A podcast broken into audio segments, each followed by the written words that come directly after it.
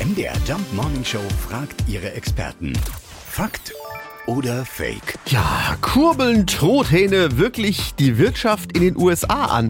Das fragen wir vor Ort nach bei Nina Barth. Sie ist Korrespondentin im ARD-Studio Washington, D.C. Was stimmt ist, die USA sind der größte Truthahnproduzent der Welt. 210 Millionen Truthähne sind im vergangenen Jahr in den USA gezüchtet worden und fast 390.000 Leute arbeiten in der Truthahnindustrie.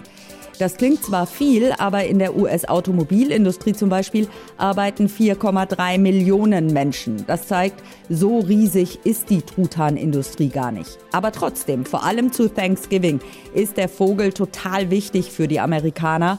Laut der Interessenvertretung der Truthahnindustrie essen fast 90 Prozent der Amerikaner Truthahn zu Thanksgiving. Und das heißt, in diesem Jahr sind das etwa 293 Millionen Leute. Also streng genommen ein Fake. Truthähne sind im Vergleich kein großer Wirtschaftsfaktor in den USA, aber trotzdem fast 300 Millionen Menschen essen heute also Truthahn.